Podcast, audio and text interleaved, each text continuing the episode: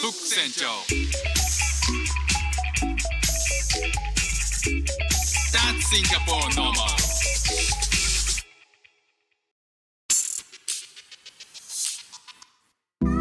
どうも副船長です。妻の海外駐在に帯同してシンガポールで中オットをやってる僕が Life is Diversity をテーマに生活の中で出会ったいろんな違いカルチャーギャップについてお話ししています。皆さんの生活のちょっとしたスパイスにちょっと誰かに話してみたい雑学にしてもらえたら嬉しいですさあ今日はですねあの先日あの仕事の関係でえーと夜ご飯を食べてましてあのその時にねあの今後えー主婦を続けるのかっていう話になったんですよね。で、まあ、僕は、まあ、あくまで、えーと今の生活すごく大事にしたいし、あのまあ、ずっとではないと思うんですけど、まあ、子供が、えーまだちっちゃいうちは、えーできるだけ近くにいてその成長を見守る環境を作りたいということで、まああのフルタイムで、えーゴリゴリ働くっていう環境はまだ作るイメージが湧かないですねと。なので、むしろ、えーと時間を区切った中で、えーどれだけ自分ができるかっていうのに挑戦したいっていう話をしてたんですよね。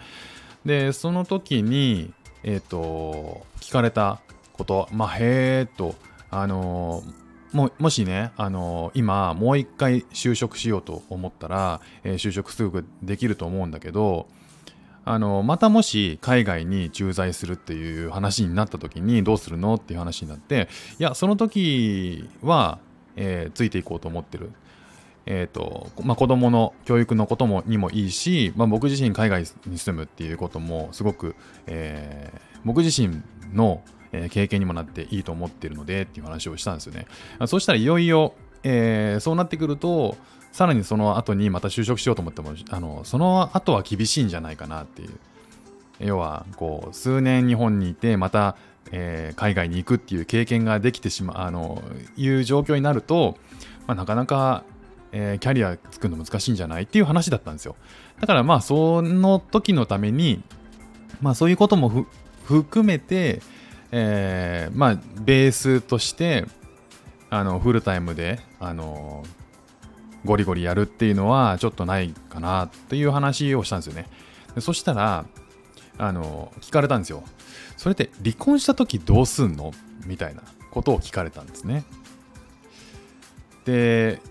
僕ね、あの、その質問は初めてその直接、えー聞かれたんですよ。え今まで、まあ、あの言われてこなかった、質問されてこなかったテーマではあったんですよね。まあもちろんなんか主婦友達とかは、えー、とそういう話題は出ないしそうじゃない人と話す機会っていうのが、えーすごく多いわけではなかったなのでまあその時に、えー初めてそう言われたんですよねでもそういうことを聞かれるだろうないつかはそういうことを聞かれるだろうなとかあのーそういうことって気になるかもなっていうのはえっ、と実は頭の隅にはあって、まあ、ずっとあったんですよ。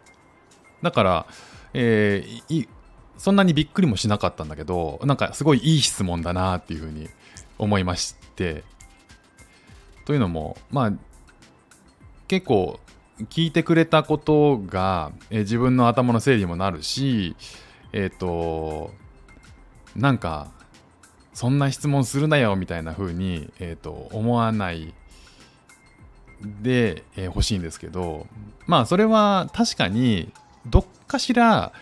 えー興味のある部分なんだろうなっていうのは思うしやっぱり気になる部分だよなと思うし逆に質問した人にとってはそこが、まあ、かなり自分のキャリアを築く上でも大きなテーマで、えーその、まあ、相手のパートナーに対する、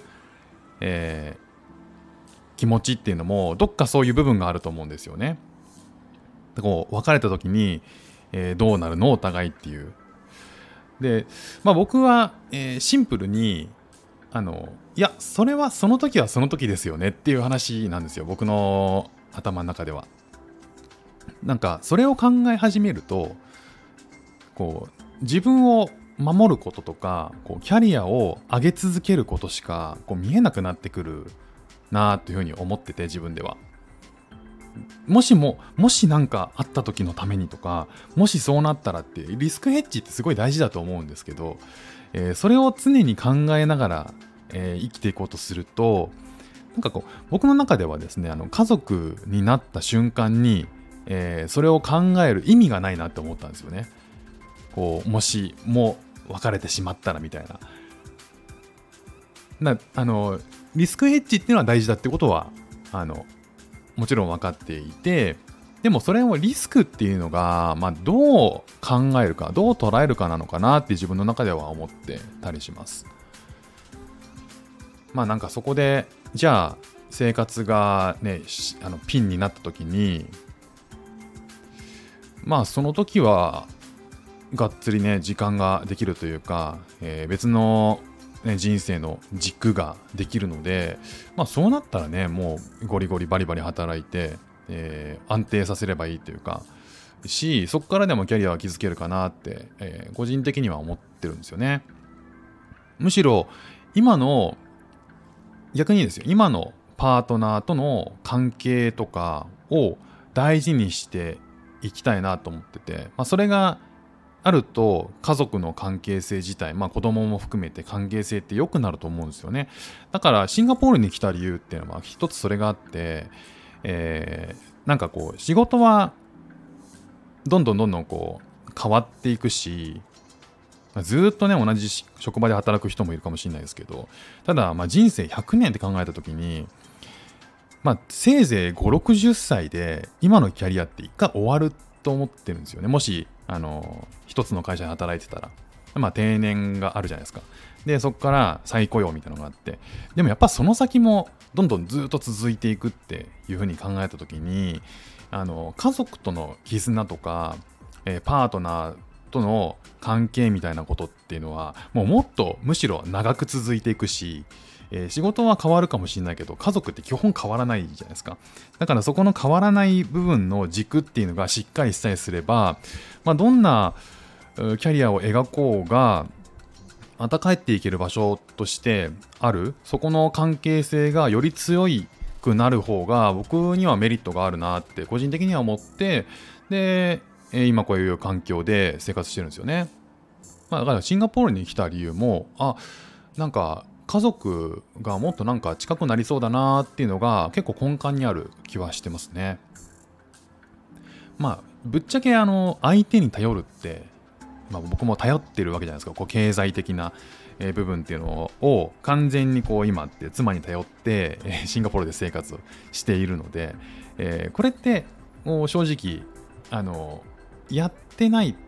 時には考えられなかったっていうか結構ビクビクすることだったりすると思うんですよね。だけどこう相手に頼ったり身を完全に委ねるっていうことって相手をかなり尊重してないとできないし信用してないとできない部分だったりするので、まあ、僕にとっては、えそれぐらい信用できる、関係であれるっていうことがまずそもそもこうこう価値なのかなって、まあ、一緒にいる意味だし、えーそれはいい関係性なのかなっていうふうにまあ自分の中では思ったりしますね。まあ、正直あの頼り切るとかかあの委ねるって簡単なことじゃないと思ってるんですよ。まあその判断自体、まあ、自分自身がそこを判断したことにも自信を持たなきゃいけないし自分がその信念で動いたっていうことにも自信を持っていくっていうことによってあのまあ頼ってるからといって、えー別に自分の人生生きてないわけでもないし、まあ、そう自分が判断してその方がいいと思ったっていうことを、まあ、自分でこう自信を持たないとなんかねあの揺らいじゃうんですよね。本当に良かったんだろうかとか、えっ、と、もうちょっと自分のことやった方がいいんじゃないかとかね。なんかそういうふうに思ってしまうので、今自分がそう判断したことっていうこととか判断できたことっていうことに、え自信を持てるように、え意識してはいますね。なんかね、結婚した時に思ったんですよ。あのもう自分だけの人生じゃないんだなっていう。なんかこう、ね、一緒になると運命共同体になるじゃないですか。でまあ、一心同体もずっと一緒にいるっていう人生この先一緒にいるっていうことを考えた時にあの、まあ、相手と人生の時間を完全に分け合うことになるなっていうふうに思ったのでからまあその延長線上で、えーじゃあこのタイミングでは、えー頼ってもらおうこのタイミングでは頼ろうっていうことはがこうその時々で柔軟にできるような関係性ってのはいいなっていうふうに前も、まあ、思ってどっかいたんでしょうね。